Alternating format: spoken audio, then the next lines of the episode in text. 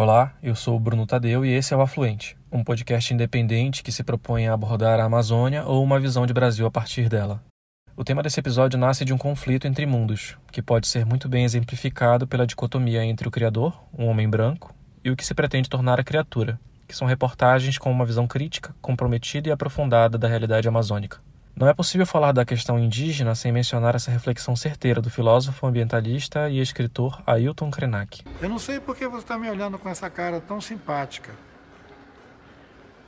Nós estamos em guerra. O seu mundo e o meu mundo estão em guerra. Os nossos mundos estão todos em guerra. A falsificação ideológica que sugere que nós temos paz é para a gente continuar é, mantendo a coisa funcionando. Não tem paz em lugar nenhum. É guerra em todos os lugares o tempo todo. O Afluente tem o selo da Rádio Guarda-Chuva. Jornalismo para quem gosta de ouvir.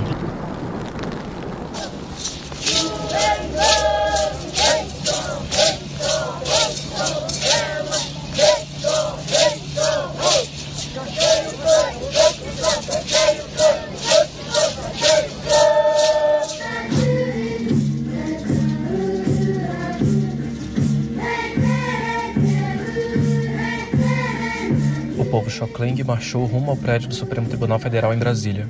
Dessa vez é o caso do território indígena de Santa Catarina em maior evidência, mas o fato reuniu mais de 6 mil indígenas brasileiros de 176 povos na capital federal, a maior e mais diversa mobilização da história dos povos originários que se tem registro. A guerra da vez é contra o marco temporal, tese jurídica em pauta no STF por conta do julgamento da terra Ibirama-Laclanhô, onde vivem os povos Xocleng, Caingangue e Guarani. Esse processo se originou em uma reintegração de posse requerida pela Fundação de Amparo Tecnológico ao Meio Ambiente de Santa Catarina, a Fátima, no ano de 2009. Na petição, a Fátima pretendia reaver a área declarada pelo Ministério de Estado da Justiça como de tradicional ocupação dos três povos. Em primeira e segunda instância, as decisões foram contrárias aos indígenas e o processo chegou ao STF. Em regime de repercussão geral, o que for decidido nesse caso ficará válido para os outros. Enquanto isso, no Congresso, o projeto de lei 490, que propõe o mesmo marco temporal, está em vias de ser votado. A tese sustenta que só seria demarcada a terra comprovadamente ocupada por um povo indígena na data da promulgação da Constituição, em 5 de outubro de 1988. Em maio de 2020, o ministro Edson Fachin suspendeu as ações judiciais de reintegrações de posse ou anulação de processos de demarcação de terras indígenas enquanto durar a pandemia de Covid-19, ou até o julgamento final do recurso envolvendo o povo Xocleng. No mesmo processo, Fachin também determinou que a FUNAI se abstenha de rever todo e qualquer procedimento administrativo de demarcação de terra indígena. É mais uma guerra de tantas nos últimos 521 anos. Uma guerra de povos pelos seus territórios, que foram tomados, e os que restaram, resguardados diante da lei, permanecem ameaçados por interesses econômicos, grande parte de forma criminosa. Em defesa do direito à terra, o advogado indígena e coordenador jurídico da Articulação dos Povos Indígenas do Brasil, a PIB, Luiz Eloy Terena mencionou em artigo no site da PIB a teoria do indigenato, desenvolvida pelo advogado João Mendes Júnior no início do século XX. A teoria considera os séculos de exploração, exclusão e genocídio praticado contra os povos indígenas durante a colonização portuguesa no Brasil. Assim, o direito é congênito às terras tradicionalmente ocupadas, antes mesmo do surgimento do Estado como o conhecemos hoje, cabendo a esse apenas o papel de demarcar os limites territoriais. Helena lembra no texto que a Constituição de 1988 adotou a teoria do indigenato ao reconhecer o direito originário dos povos indígenas às terras tradicionalmente ocupadas. Segundo o levantamento do Instituto Socioambiental, o ISA, o território brasileiro reúne 262 povos, falantes de cerca de 160 línguas. São 117 milhões de hectares de terras indígenas, ou 13% do território nacional em diferentes etapas de reconhecimento jurídico. O ISA estima que há aproximadamente 700 mil pessoas vivendo nessas terras hoje. Uma delas é Pepe Duno Maioruna, da etnia Maioruna, que mora na terra indígena do Vale do Javari, na extensão territorial do município de Atalaia do Norte, no Amazonas, fronteira com o Peru. Aqui na região do Vale do Javari, terra demarcada, né, e estão mais de povo matiz, povo Maioruna, povo Curina, povo Canamari, Marubo e Curubo, sem contato, né, do Vale do Javari. Quatro caras de rio, né, Vários ocupa mais de 6 mil indígenas do Vale do Javari. Os Mairunas são população de é, 2.000 227 população e 11 aldeias Mairuna, né? Então, aproximadamente. O Vale do Javari foi demarcado por decreto do presidente Fernando Henrique Cardoso, em 2 de maio de 2001. Também terra demarcada é importante para nós, do povo indígena do Vale do Javari, como cinco, seis povos indígenas que habitam aqui, onde se concentrado maior concentração povo isolado, né? Tanto aldeado, né? Isso, Marubo, Matiz, Canamari, Curina e Marubo e Curubo e outros recém-contatos que vivem uma só terra, do Vale do Javari. Do Vale do Javari, hoje, logística é grande, importância de, é, porque hoje está discutindo a, a marco temporal, mas nenhum momento o governo, governo consultou, dialogar, não está conseguindo dialogar com os povos indígenas do Brasil, né? Para isso a gente está aqui para dialogar, para entender qual a importância a terra demarcada. Eles estão preocupados, riqueza, dinheiro, empresa, né? Já acabou, território nacional não tem mais.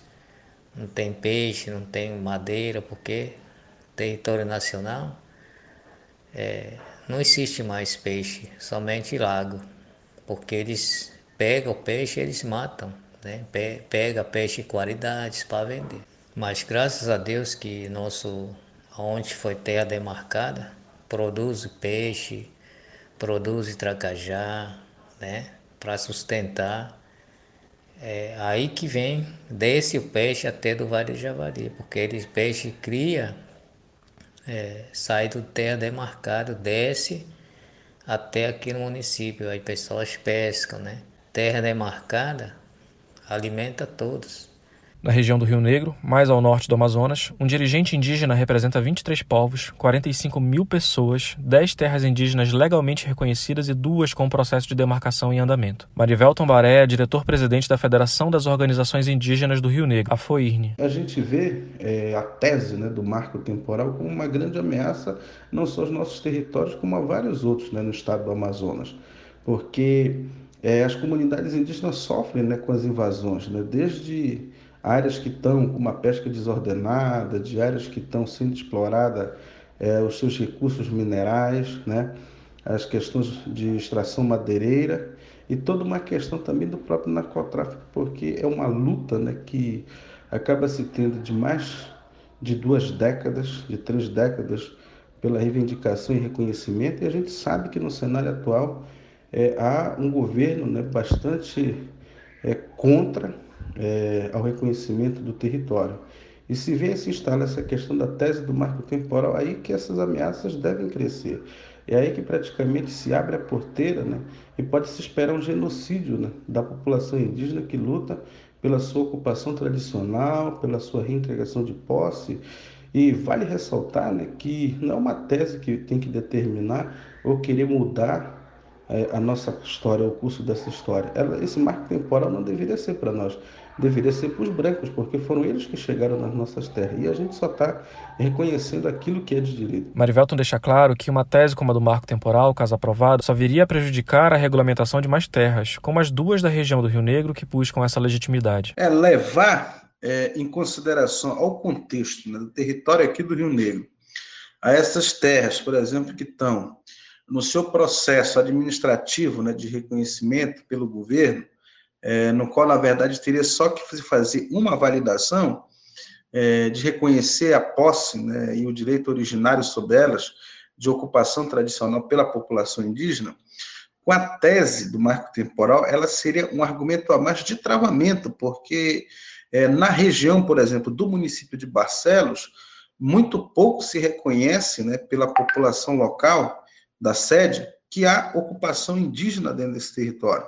Então, você tem praticamente é, uma discriminação maior né, de a não aceitação de povos indígenas. Então, esse marco temporal acaba abrindo um precedente né, para poder travar cada vez mais os processos aí em frente, porque ele tem sido moroso, ele tem sido trabalhoso, tem sido contestado todo tempo. Então, a cada é, instrumento desse, né, contrário né, à, à, população indígena, isso vem praticamente a protelar, a deixar ainda muito mais moroso o processo.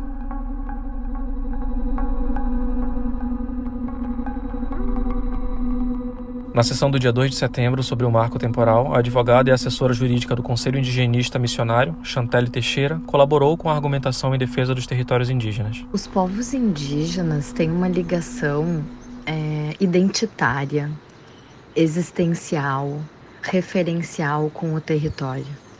O território é lugar de memória, é lugar de morada dos, dos seus antepassados, é lugar de culto do sagrado, é lugar de reprodução da cultura, é o lugar que dá o alimento, os povos indígenas eles não existem sem o território. O território ele é parte da concepção do mundo, da vida, da organização da comunidade. Então, o território é a Sônia Guajajara tem uma, uma fala que é, ela ela é muito clara. Ela fala que o território é mãe. Assim, você fala o território é o conjunto, é tudo que a mãe terra oferece, né?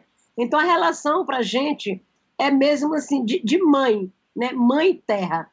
E aí, por ter esse sentimento de mãe terra, a gente pergunta, né? É, como que se pode destruir a própria mãe, né? Como se pode explorar a própria mãe? Mãe nunca está à venda, né? A demarcação ela existe para proteger, para garantir esses territórios às comunidades indígenas. É, o direito a esses territórios ele é originário, como a Constituição fala. Ele, ele é um direito congênito, ele é um direito natural, ele é um direito que vem com o nascimento naquele lugar é, para os povos indígenas. E a demarcação de terras é simplesmente a declaração do Estado em relação a esse direito para que terceiros, para que as outras pessoas tenham conhecimento dos limites dessa área tradicional dos povos indígenas. E a importância dessas demarcações é a garantia desses territórios, é a garantia plena, né, desses territórios, que, que esses territórios não sejam invadidos, que não sejam objeto de, de garimpo, de exploração madeireira, que não sejam grilados, é, e que ali se desenvolva a comunidade de acordo com, com as, suas, uh, as suas escolhas nas prioridades do, do desenvolvimento, para que ela se reproduza física e culturalmente, que desenvolva os seus saberes, as suas, as suas tecnologias, sem o mínimo de interferência externa ou com a interferência que ela né, escolha ter da, da sociedade e do, do Estado. É sempre bom lembrar, como diria Ailton Krenak, é guerra em todos os lugares o tempo todo. E nessa guerra infinita, uma área de cerca de um milhão de hectares de floresta amazônica pode ser completamente devastada, caso o governo federal coloque em prática um plano de acabar com portarias de restrição de uso, um regulamento que torna ilegal a invasão de terras de povos isolados. Esses indígenas, em especial, são os povos Piripicura, do Mato Grosso, Jacareúba, Catauixi, no Amazonas, e Pirititi, em Roraima, com restrições de uso da terra previstas para expirar entre dezembro desse ano e janeiro de 2022. São povos ameaçados até de extinção ou diretamente prejudicados pela ação de parlamentares do Congresso Nacional, alinhados com grileiros, madeireiros e fazendeiros. Não vai ter um centímetro demarcado da reserva indígena para quilombola.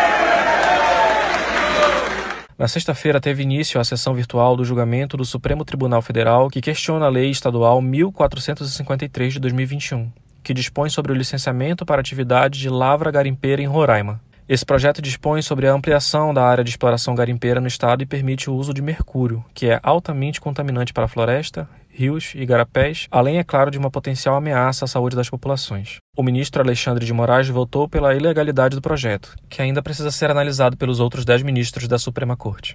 Em Roraima, o garimpo ameaça a terra indígena Yanomami, alvo de invasões e ameaças por parte dos garimpeiros.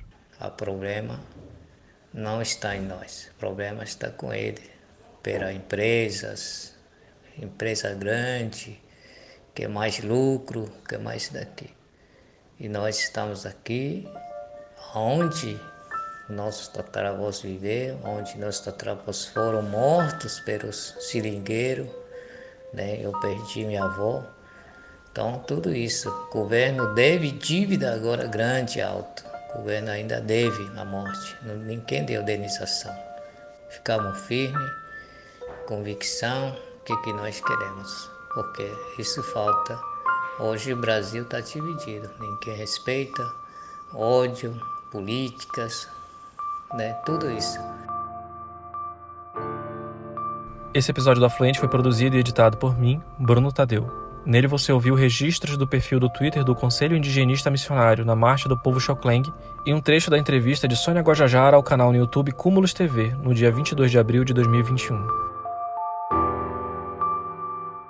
Você que procura conteúdo de qualidade em podcast vai encontrar entre as produções da Rádio Guarda-Chuva reflexões sobre a vida, entrevistas sobre temas relevantes da atualidade, os bastidores da vida de jornalista debates sobre obras literárias e grandes reportagens. Essa última você ouve na Rádio Escafandro, do jornalista Tomás Chiaverini, e o assunto da vez não poderia ser mais rico e interessante. Em dois episódios, o Tomás e colaboradores investigam sobre a união entre tráfico de drogas e a religião no Rio de Janeiro. O primeiro episódio já está no ar, com a história do Complexo de Israel, um conjunto de cinco favelas comandadas por um traficante evangélico que se autodenomina Araão e que proíbe a prática de outras religiões que não as pentecostais. Um trabalho que vale muito apreciar.